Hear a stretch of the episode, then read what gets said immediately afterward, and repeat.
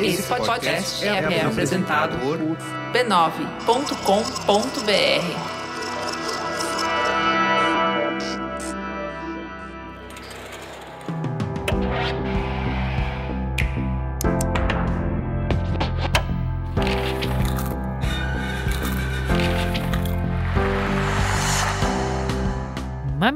Mamileiros e mamiletes, sejam bem-vindos, bem-vindas e bem-vindes ao nosso espaço de reflexão a partir de produções culturais.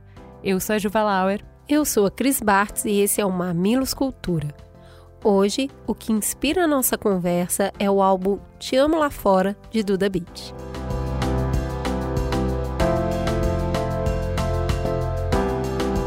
A nova fase de Duda Beat é real e já está entre nós.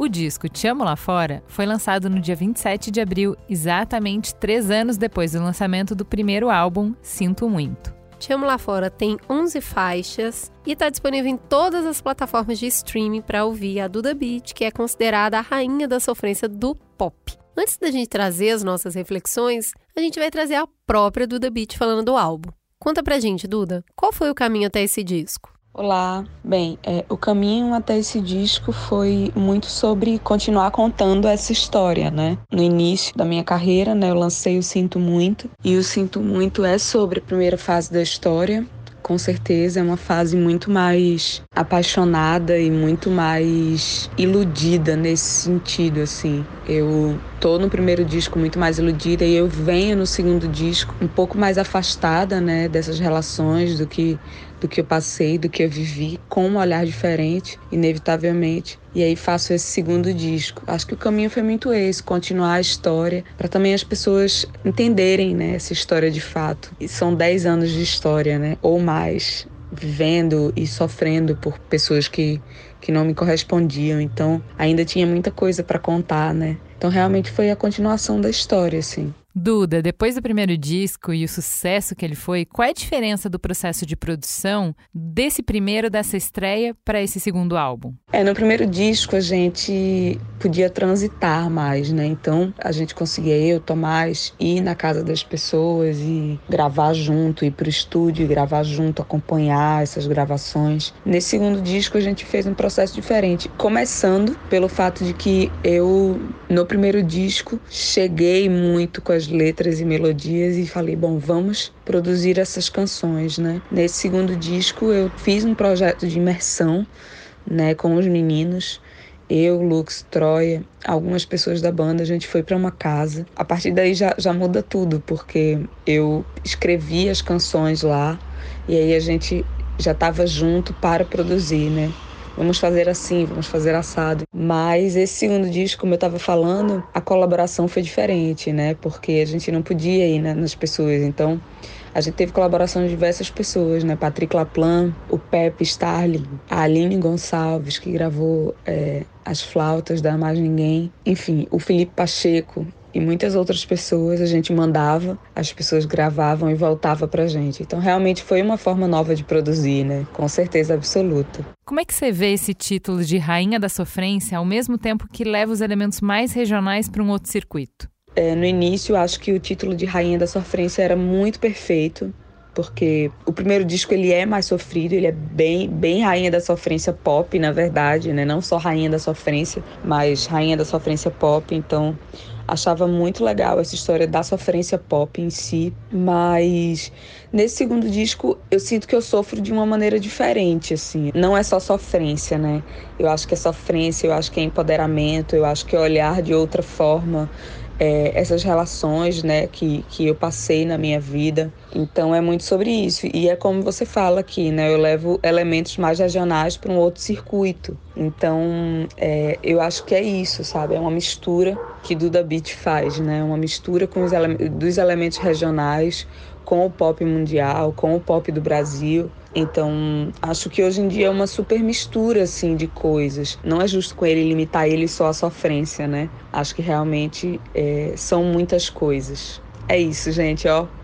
Um beijo grande, adorei participar. Eu queria começar puxando essa história de joguinho que tem muito em relacionamento, né? A Duda tem uma música que se chama Game e ela fala dessa faixa assim: sabe aquele joguinho de desinteresse que sempre rola? Essa música é exatamente sobre isso. É sobre gostar e fingir que não gosta, usar de alguns artifícios para provocar ciúme, mas no final deixar claro que não vai ficar tudo bem, não. Isso já aconteceu muito na minha vida e a faixa é sobre o momento em que percebi isso e decidi deixar de me machucar. E aí, Cris, você é jogadora? Eu acho engraçado que a gente vê só o joguinho do outro e não vê o da gente, né? E aí a gente identifica isso como jogo e fica bastante bravo. O que acontece, na minha percepção, é que muitas das vezes a gente não consegue colocar a mão no que a gente está sentindo. A gente tem aquele mundo de sensação, mas não consegue racionalizar e transformar isso em sentimento. Qual é o sentimento que está derivando dessa sensação? E a gente se expressa das formas mais malucas possíveis. E aí eu olho para o outro e acho que ele está jogando comigo. E aí eu fico muito brava, porque isso me parece consciente. Mas eu, a minha resposta a isso geralmente é o quê, Juliana? Um jogo. e aí tá estabelecida essa dinâmica onde eu te acuso de estar tá jogando comigo, mas a minha resposta a essa sensação também é um jogo. Você já passou por isso? Acho que não, né, Juliana? Perfeita, nunca jogou com ninguém. eu sempre fui muito insegura, então eu acho que Acho muito difícil uma pessoa, e acho sexy, acho incrível, acho maravilhoso, fico embasbacada com quem consegue bancar seu desejo, sabe? Dando certo, não dando certo, sendo fácil, sendo difícil. Muito aquela história da Brené Brown, da coragem de mostrar a sua vulnerabilidade. Eu não tenho muito essa coragem, tenho quase nada. E eu acho interessante que a gente até fala um pouco sobre os joguinhos que acontecem na paquera, na, antes do relacionamento propriamente começar. Eu amo muito o filme Ele Não Está Tão Afim de Você, adoro, sou apaixonada pela personagem. Mas eu acho que a gente acaba assumindo que uma vez que o relacionamento engatou, aí você para de jogar. E nada pode ser mais errado e ingênuo do que isso. Porque acho que a gente, de uma forma ou de outra, continua nesse cabo de guerra, no stick puxa, de o tempo inteiro se defender, de o tempo inteiro uh, determinar quem é que está ganhando, né? Quem é que está com a melhor mão agora. É, e isso ferra bastante a gente, né? Eu acho que isso dificulta muito o relacionamento. Acho que são armadilhas tá cheio aí no mundo de referências para a gente entender que em relacionamento tem quem ganha e tem quem perde e que espertão, bonzão é o cara que consegue, ele que toma as decisões, é a mina que consegue uh, não gostar tanto, porque daí ela não tem tanto em jogo, não tem tanto em risco. Então a gente morre de medo de ser o bobão, de ser o frágil, de ser quem tá na mão do outro, né? E eu acho que para mim a, a, jornada da minha vida é conseguir bancar meus desejos. Não diria que eu tô lá ainda, mas já tô bem melhor do, do ponto onde eu parti. Eu, eu enxergo isso dando alguns passos para trás, porque eu acho que para bancar o desejo, sem conhecer o que, que você deseja. Eu acho que a gente é muito analfabeto dos sentimentos. Quando fala de jogo, eu até fiz essa piada antes da gente começar a gravar, só se for jogos vorazes, né, amiga? que você entra lá dentro e é estraçalhado no jogo. Porque eu, eu saio desse lugar do maniqueísmo que é eu sei exatamente o que eu estou fazendo, isso é uma estratégia, eu estou provocando ciúme em você porque eu quero. Eu saio desse lugar que eu simplesmente entendo o que eu estou fazendo e vou para um lugar da ignorância mesmo. Eu estou agindo para tentar me salvar, eu estou agindo para sobreviver. Então, eu acho que a gente vai muito para esse lugar que eu não estou pensando muito no que eu estou fazendo, eu estou usando os recursos que eu tenho, esses recursos são poucos, ele está respondendo a uma ação e aí vira essa atrapalhada, né? Eu não consigo, eu não consigo colocar a mão no tipo de insegurança que eu estou sentindo para aí sim poder assumir isso para o outro.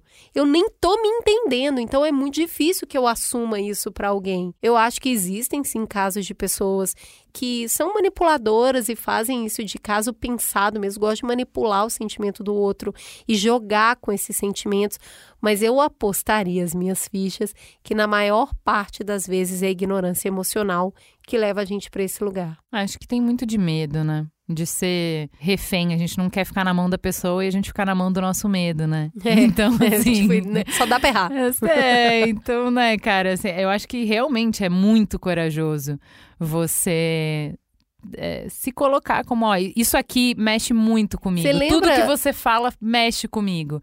Se você decidir que vai ou que não vai, se você decidir que gosta ou que não gosta, isso importa muito pra mim. Eu tô em carne viva aqui. Sabe, a gente vive na sociedade da performance, em que você quer estar sempre sabendo as respostas, em que você, não, se ele for embora, eu sou mais eu. Não, eu me você lembra, aqui, ó, outro dia a gente teve o programa de ciúme, e aí o Altair falou assim: olha, se você reconhecer esse sentimento, você tem que contar pra pessoa. Olha, quando você faz isso, eu morro de ciúme. e aí todo. Todos os ouvintes, a grande ficha caindo, mas eu vou contar que eu tô com esse sentimento? Como assim? Então, pra mim é isso. É exatamente essa a explicação. Reconhecer o sentimento, compartilhar o sentimento. Mas reconhecer que você tá sentindo uma coisa que talvez a estrutura social julgue como inadequada. É inadequado sentir ciúme, é, inadequado se sentir inseguro. É imaturo, É- né? olha, imaturo, você Imaturo. tá com raiva. Imagina, Raiva olha, é imaturidade, você não tá sabendo lidar.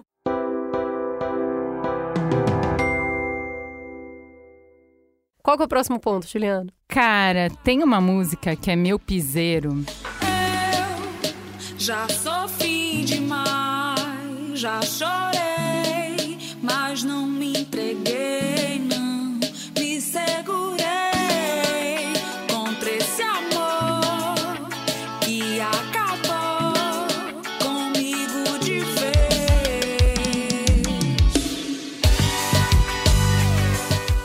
Duda disse que ela escolheu essa música para começar a apresentar o álbum, porque ela acha que sintetiza a mensagem que ela quer passar com o álbum.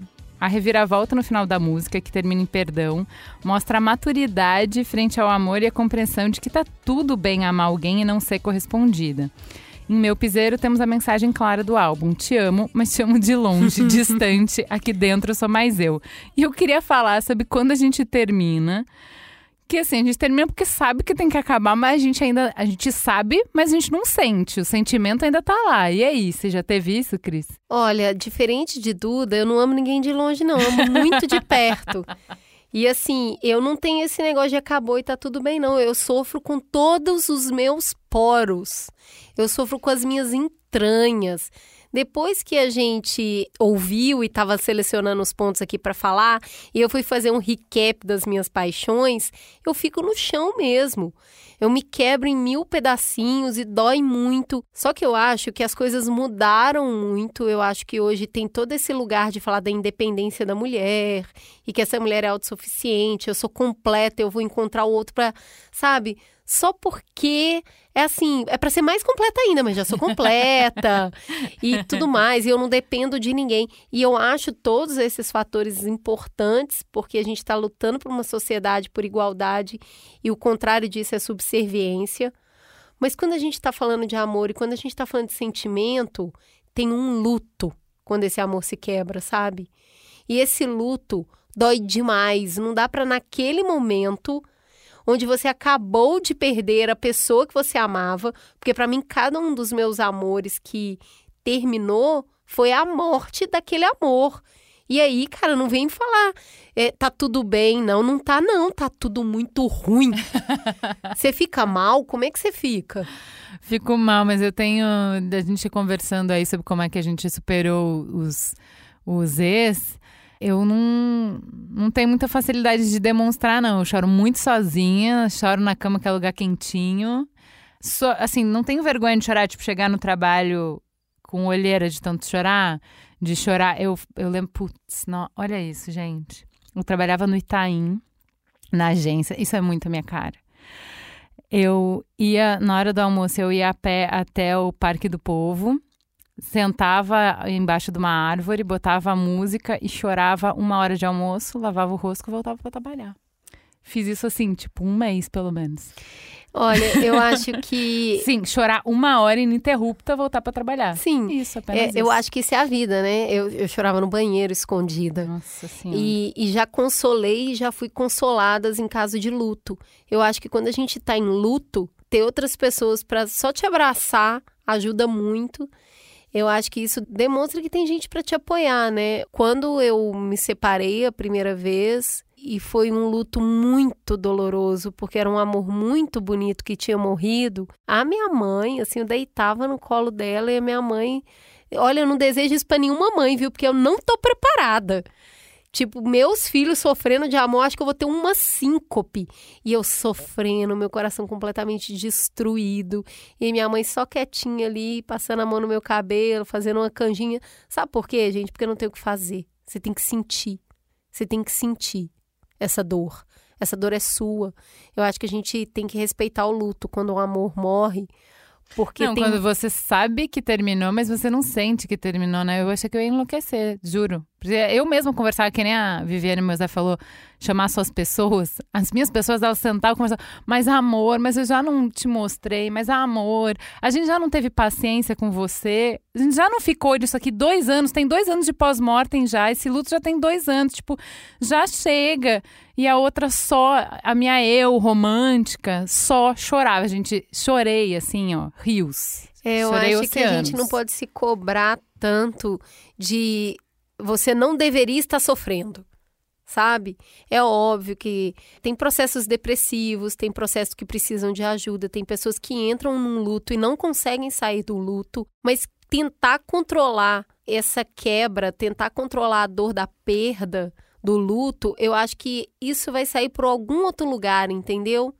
É, você não chorar o morto, eu acho que fica ali te remoendo, depois você não consegue organizar os seus sentimentos. Tem gente que organiza mais rápido, organiza é, de uma maneira mais lenta, mas toda vez que um amor se desfaz, na minha opinião, é um luto. Tem que chorar mesmo, tem que ficar triste mesmo. Eu tava lembrando da interpretação da Elis Regina na música Atrás da Porta, que assim, ela chora cantando porque é uma música devastadora de quando uma mulher olha para um homem e falou assim: "Caraca, olha o olhar dele, ele vai embora".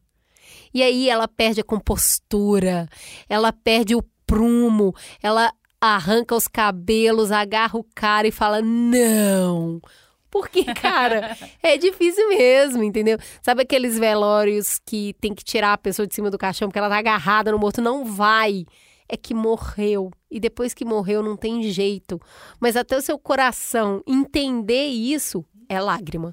Agora, não é só lágrima, né? Tem um rancor também. E o rancor é- ajuda, porque dá uma força pra você levantar da cama, né? Pra te lembrar por que que terminou. Pô, o rancor tem uma função muito importante no término. Tem uma música no álbum novo da Duda que chama 50 Meninas. E ela fala que é uma música meio debochada, que ela deixa claro que não é difícil de entender que ela desistiu dessa pessoa por ser só mais uma das opções dela. Ela diz que ela fala até mais manso, mas que o que ela quer dizer é: querido, eu não quero mais você, você ficou com todo mundo e não comigo. Enfim, essa música é sobre relatar essa situação e mandar um, um recado. Aqui você não se cria mais. E isso aí é. Você é familiarizado com esse sentimento? Pouco Gente, nobre? Gente, tamo aí, tamo trabalhando no rancor. Eu tava, eu tava me lembrando de eu, eu tive quatro relacionamentos muito intensos e de muita paixão e tudo mais. E eu sou amiga dessas pessoas até hoje, a gente se conhece, troca ideia e tudo mais. E aí, uns dois anos atrás, por conta de um, de um encontro, uma cerveja e tudo mais, eu tava conversando com essa ex-paixão, que é muito meu amigo. E ele virou e falou assim: me conta uma coisa. Quando a gente terminou e tudo mais, você ficou muito magoada comigo? Como que você conseguiu sarar o coração? Porque pra mim foi muito difícil. Aí eu falei: ah, é que você foi covarde, então eu fiquei muito decepcionada com você. Você foi muito covarde porque você não conseguiu assumir uma coisa, você preferiu ficar num lugar quentinho e aí se despedaçou porque eu achava você tão incrível. E a partir do momento que eu passei a te achar covarde, foi um pouco mais fácil.